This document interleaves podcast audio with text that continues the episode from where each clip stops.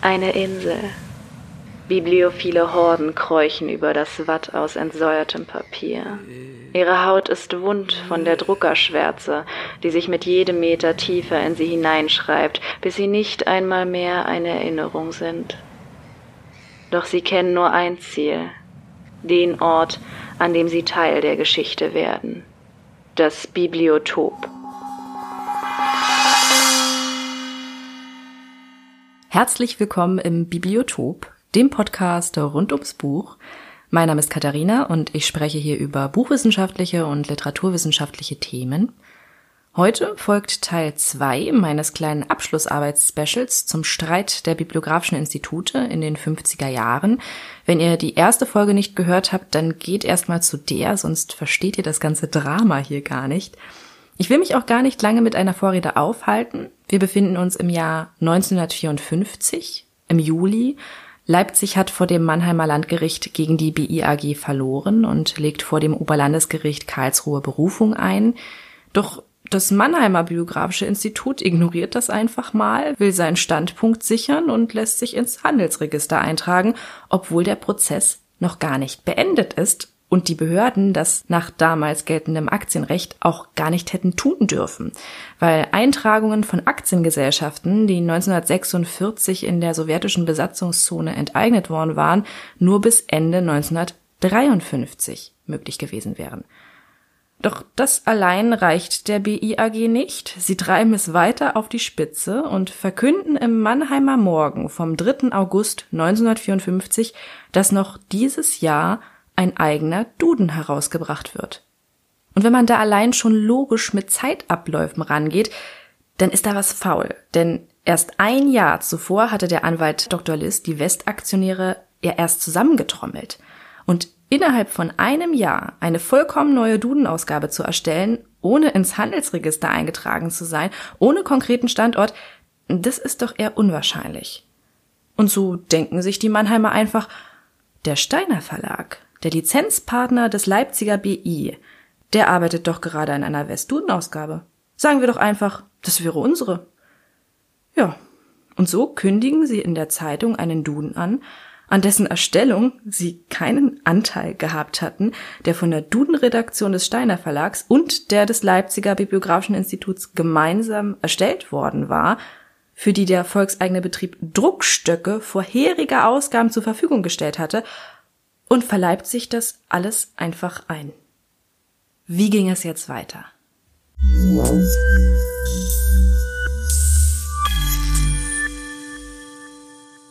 Heinrich Becker, der Verlagsleiter des Leipziger Bibliografischen Instituts, empörte sich natürlich im Leipziger Börsenblatt über dieses piratenhafte Verhalten der Mannheimer. Zitat Hier handelt es sich um ein Vorgehen, das für den gesamten Verlagsbuchhandel schlimmen Schaden bringen kann. Der Schutz des Urheberrechts gehört zu den schlechthin unaufgebbaren Voraussetzungen des Verlagsbuchhandels, ja des literarisch-wissenschaftlichen Lebens überhaupt.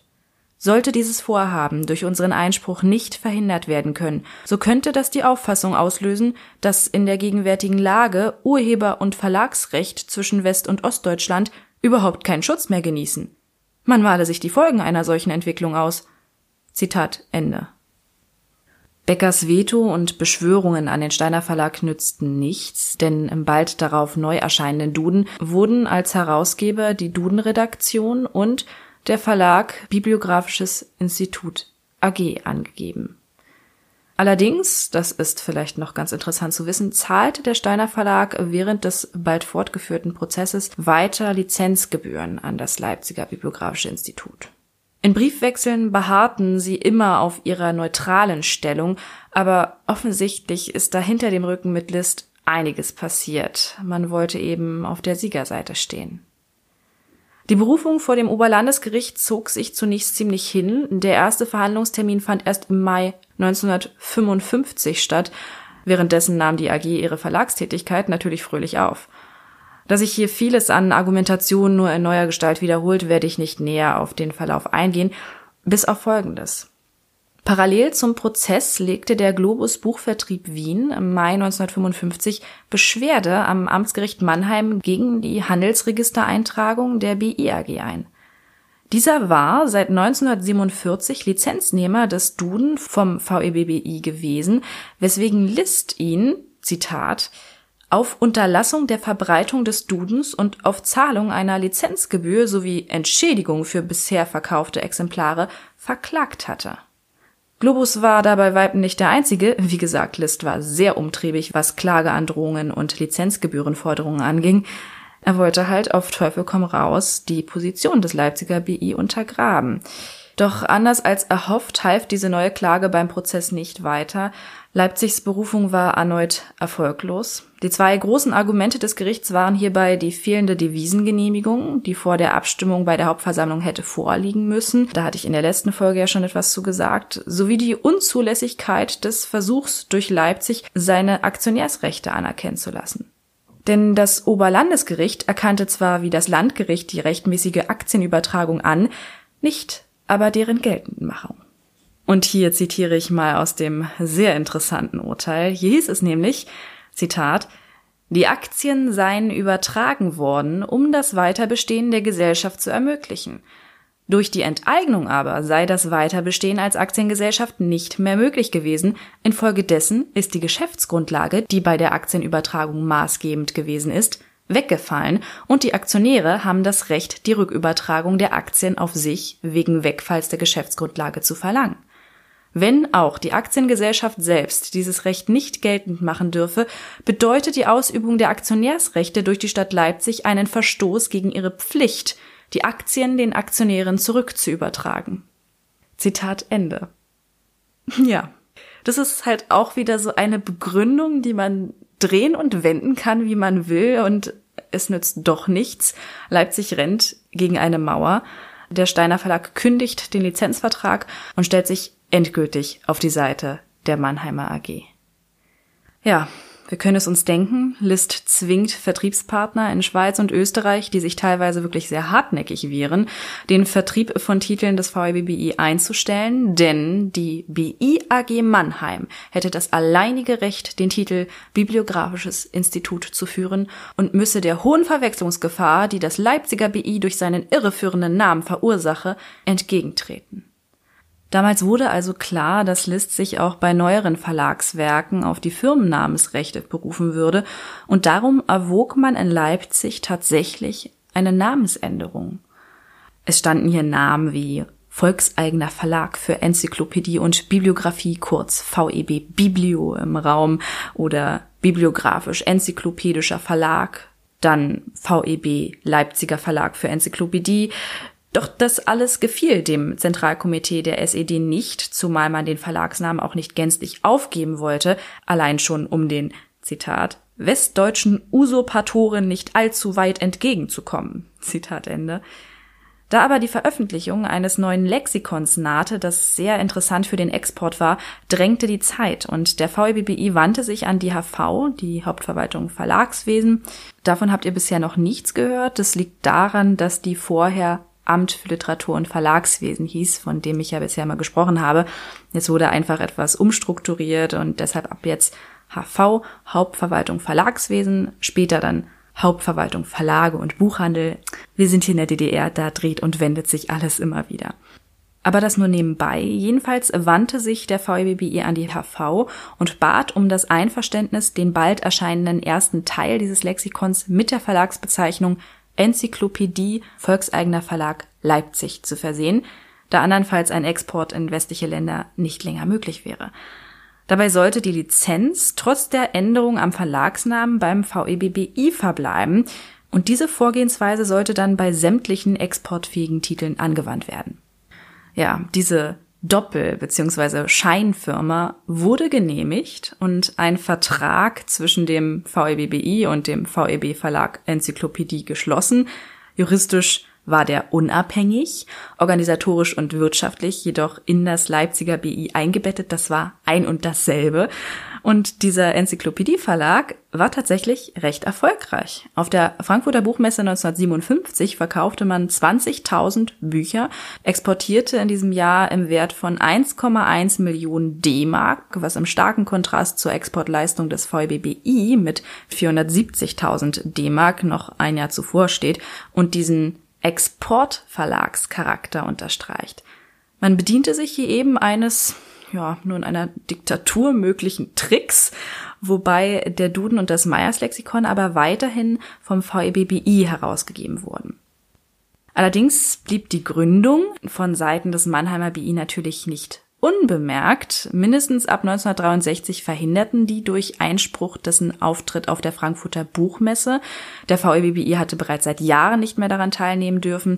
Dieses Schicksal teilten übrigens auch viele andere Parallelverlage, denn ab 1966 waren, Zitat, enteignete oder unter Treuhänderschaft stehende oder namensgleiche Verlage grundsätzlich von der Frankfurter Buchmesse ausgeschlossen.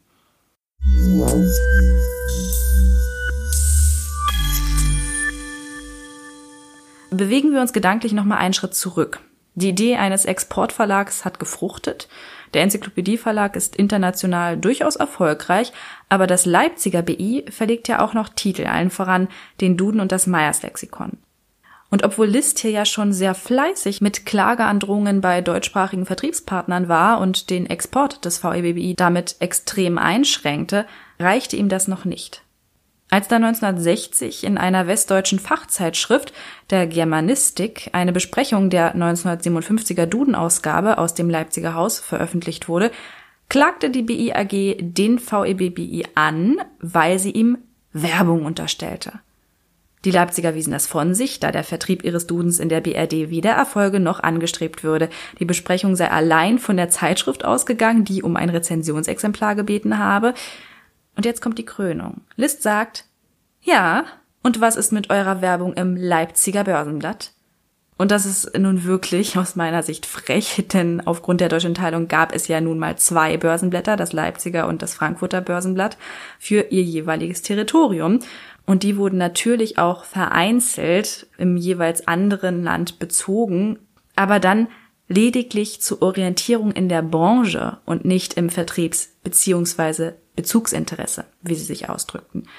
Deshalb könne man das jetzt nicht als gezielte Werbung für Westdeutschland bezeichnen. Ja, was wollte List bzw. die BI AG denn jetzt eigentlich mit dieser Klage erreichen? Ihr könnt es euch denken, dass der VEBBI jeglichen Vertrieb des Dudens einstellt, weil er auch sonst kein Recht weder in der BRD noch in der DDR oder sonst wo zur Verwendung der Firmennamens- und Verlagsrechte der BI AG hätte.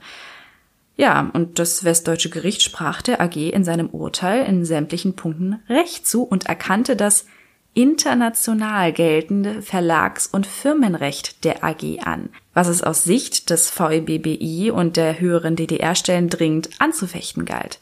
Denn abgesehen von der unterschiedlichen Rechtsauffassung könnte die AG sonst zukünftig, wenn der VEBBI zum Beispiel ein Recht nach Ungarn vergeben würde, in der Bundesrepublik klagen. In dem Wissen, das Urteil nicht umkehren zu können, jedoch mit dem Ziel, es abzuschwächen, legte der VEBBI also Berufung ein und entschied sich aber dann nach Rücksprache mit dem Zentralkomitee der SED, dem Ministerium der Justiz und der Vereinigung volkseigener Betriebe. Wie immer sind da alle möglichen Leute in der DDR dran beteiligt, diese Berufung nicht durchzuführen.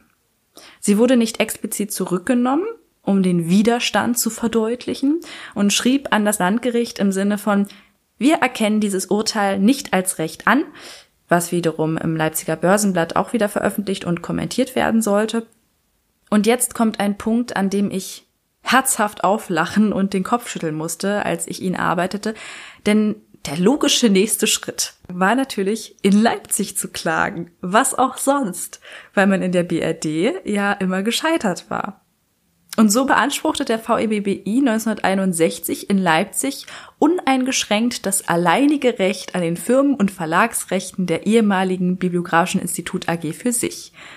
Die BIAG ignorierte diese Vorgänge, denn natürlich wurde im Prozess nichts dem Zufall überlassen. Die Klage allein entstand ja schon in Zusammenarbeit mit den üblichen verdächtigen Behörden und so wurde auch das Urteil übrigens bereits nach der ersten Verhandlung mit dem Ministerium der Justiz zusammenverfasst, da es, Zitat, in der gesamten Fachpresse auch im Ausland verkündet werden sollte.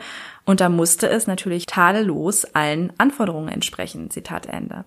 Und so fanden mehrere Treffen zu Verbesserungen des Urteilsentwurfs statt. Man kann sich die verschiedenen Versionen und Anmerkungen der Beteiligten auch im Bundesarchiv anschauen. Das ist wirklich köstlich. Wobei übrigens die genaue Formulierung erst nach der Verkündung des Urteils entstand. Dort wurde, Überraschung, dem VEBBI in allen Punkten Recht gegeben.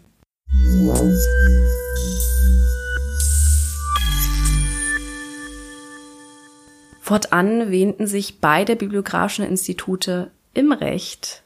Die Mannheimer hatten sich allerdings 1956 schon die Markenrechte am Duden im deutschen Markenregister gesichert, 1963 dann auch beim Internationalen Büro zum Schutz des gewerblichen Eigentums in Genf und in alter Manier ließ die BIAG regelmäßig im Frankfurter Börsenblatt eine Warnung zum Ankauf und Vertrieb von Titeln des VEBBI veröffentlichen, mit Hinweis auf gerichtliche Konsequenzen. Bis in die 80er Jahre hinein kam es zu zahlreichen weiteren rechtlichen Auseinandersetzungen in Österreich, der Schweiz und Westdeutschland, die durch die BIAG initiiert wurden. 1970 zum Beispiel traf es wieder den Globus Buchvertrieb Wien. Ihr erinnert euch, der war ein treuer Vertriebspartner des VEBBI gewesen, hatte dann auch in der zweiten Instanz des großen Prozesses selbst eine Klage gegen die BIAG eingereicht, die dann aber nach einem Jahr, also lange nachdem der VEBBI seinen eigenen Prozess verloren hatte, durch einen Vergleich gelöst wurde, wobei Globus sich verpflichtete, keine Werke der Leipziger mehr zu vertreiben, was sie jetzt, 1970, offensichtlich wieder getan hatten, denn die BIAG stieß auf eine Werbemaßnahme für den Leipziger Duden und zwang Globus zu einer Erklärung, keine Werke des VBBI bzw. Titel, die den Verlagsrechten Mannheims unterlegen, hier ist natürlich auch der Enzyklopädie-Verlag mit gemeint, zu vertreiben. Ein Jahr später klagte die BIAG in der Schweiz gegen den deutschen Buchexport und Import und den VEBBI, da ersterer ganze drei Ausgaben des Leipziger Dudens an eine schweizerische Buchhandlung verkauft hatte. Hier ist interessant, dass die Schweizer Richter in ihrem Urteilsspruch darauf hinwiesen, dass sie keinesfalls an ausländisches Recht gebunden wären, sie jedoch die international gesicherten Markenrechte am Duden seitens der AG anerkannten. Wie gesagt, die hatten sie sich ja gesichert. Und es wurde beschlossen, dass die Deutsche Buchexport und Import GmbH in der Schweiz keine Bücher mehr verkaufen durfte, welche die Angabe Bibliografisches Institut und oder den Titel Großer Duden und oder Duden tragen. Ihr versteht schon das Prinzip. Es musste sich nicht einmal um Reihen oder frühere Titel der BIAG handeln, auch neue Bücher des VEBBI wurden allein des Verlagsnamens wegen blockiert.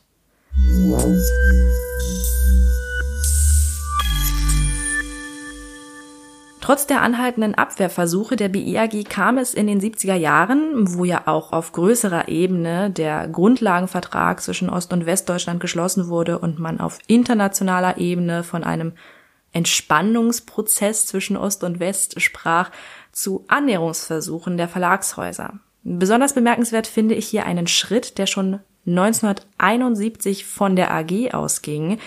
Die wollte nämlich mal wieder in der Schweiz klagen, machte aber das Angebot einer grundlegenden Vereinbarung. Da der VEBWI sich jedoch Zeit mit der Antwort darauf ließ, was vermutlich an den ganzen Behörden, die da ja immer mit einbezogen werden mussten, lag, war letztendlich Klage erhoben worden, jedoch mit dem Hinweis auf die Möglichkeit einer Prozessentschleunigung, wenn die Leipziger sich zu Verhandlungen bereit erklären würden.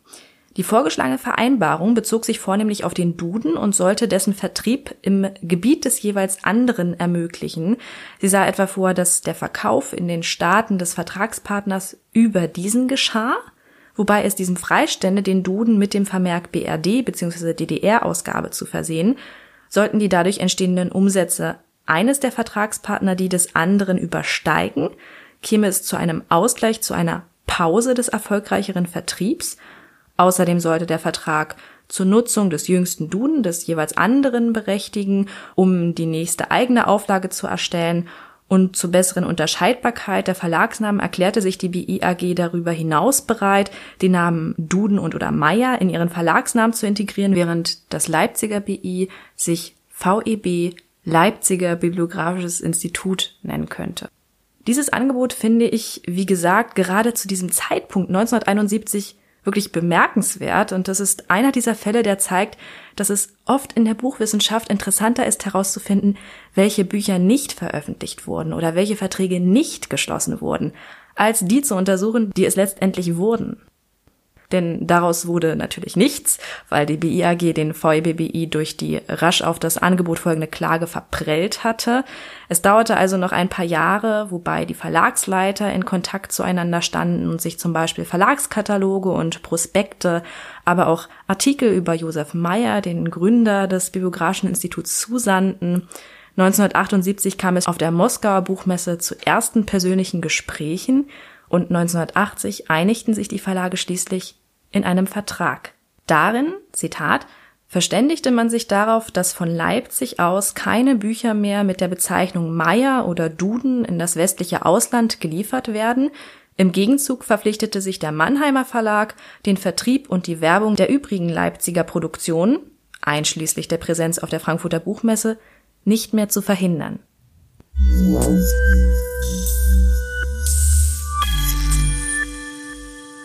Friede, Freude, Eierkuchen. Es hat lange gedauert und obwohl das doch eine sehr bewegende Geschichte ist, bei der man auf so vielen Ebenen etwas lernen kann und vor allem beide Seiten irgendwo verstehen kann, wurden all die geschilderten Vorgänge bisher nicht aufgearbeitet. Die letzte Verlagsgeschichte des Bibliografischen Instituts stammt von 1976 von Heinz Sarkowski aus der BRD und dort heißt es ganz schlicht zu diesen Vorgängen, Zitat, da die Enteignung nur das in Sachsen befindliche Vermögen der Aktiengesellschaft erfassen konnte und nicht über die Grenzen des Landes Sachsen hinaus wirksam war, bestand für die Mehrheit der im Westen lebenden Aktionäre die Möglichkeit, das Verlagsunternehmen durch eine Sitzverlegung der Aktiengesellschaft nach Westen unter der bisherigen Firma Bibliographisches Institut AG fortzusetzen. Es dauerte jedoch einige Zeit, bis eine Verständigung über die mögliche Sitzverlegung herbeigeführt werden konnte. Zitat Ende. Die Streitigkeiten mit dem VBBI werden in wenigen Sätzen abgehakt, wie auch die Existenz des Leipziger Betriebes an sich. Es heißt lediglich, die Stadt Leipzig habe gegen die Beschlüsse der Hauptversammlung geklagt, sei jedoch in zwei Instanzen gescheitert. Auch im Hinblick auf die aus ihrer Sicht widerrechtliche Nutzung der Verlagsrechte von Publikationen vor 1946 durch den volkseigenen Betrieb wäre es, Zitat, in kurzer Zeit gelungen, mit allen Verlagen zu einer Anerkennung der Rechte des Bibliografischen Instituts und zu angemessenen Regelungen zu kommen. Zitat Ende. Dass das bei weitem nicht ganz so rosig aussah und die AG dauernd klagen musste, wird hier nicht erwähnt. Ebenso wenig wie der Dudenraub. Hier wird lediglich gesagt, dass der Steiner Verlag die, Zitat, Bibliografische Institut AG als rechtmäßigen Lizenzgeber anerkannte sodass die 14. Auflage des Dudens, an der die dortige Duden-Redaktion damals gearbeitet hatte, als Lizenzausgabe im Steiner Verlag erschien. Die Tatsache, dass eben jene Duden-Redaktion eng mit dem Leipziger BI zusammengearbeitet und Druckstöcke zur Verfügung gestellt bekommen hatte, das Endprodukt also auch ein Resultat Leipziger Arbeit war, wird verschwiegen. Ebenso der Fakt, dass das Einzige, das die AG zu der Auflage beigetragen hatte, die Anweisung war, ihren Firmennamen auf die Innenseite der Bücher drucken zu lassen. Der Dudenraub wird komplett unter den Tisch gekehrt, wie auch die nicht unberechtigten Einwände der Stadt Leipzig, verschiedener in der DDR und auch BRD verbliebener ehemaliger Aktionäre und der westdeutschen Rechtsprechung selbst gegen die Eintragung der Mannheimer AG ins Handelsregister. Ganz zu schweigen von den anfänglichen Zweifeln der Aktionäre an der eigenen Rechtschaffenheit, denn List hatte sie ja auch erst mühevoll mobilisieren müssen, und selbst dann glaubten sie in der Hauptversammlung nicht wirklich an ihren Erfolg. Ich erinnere mich da nur an die Aussage, jetzt ist es aus. Ja. Am Ende waren es wohl die Hartnäckigkeit Lists, ein gewisses Maß an Unverfrorenheit und natürlich die unrechtmäßige Eintragung ins Handelsregister während des laufenden Prozesses sowie die Unterstützung durch die allgemeine politische Situation, die dazu führten, dass die BIAG letztlich in der Beziehung die Oberhand gewann. Die schwelende, immer wieder von Hoffnungsschimmern durchbrochene Feindschaft der 50er Jahre wandelte sich angesichts des Mannheimer Klagenhagels von Leipziger Seite aus in Resignation und schließlich, da die BIAG trotz der Parallelverlagsproblematik aufblühen konnte, in verhärtete Fronten. Das hing zweifellos auch mit der persönlichen Ebene, den Erfahrungen und Feindschaften der Aktionäre und Angestellten beider Institute zusammen, denn am Anfang kannten die sich ja noch alle, die hatten ja jahrelang zusammengearbeitet. Und erst als diese persönlich betroffenen Menschen nach und nach ausschieden und sich zwei verhältnismäßig unvoreingenommene Verlagsleiter gegenüberstanden, fand sich ein Ausweg aus der verfahrenen Situation.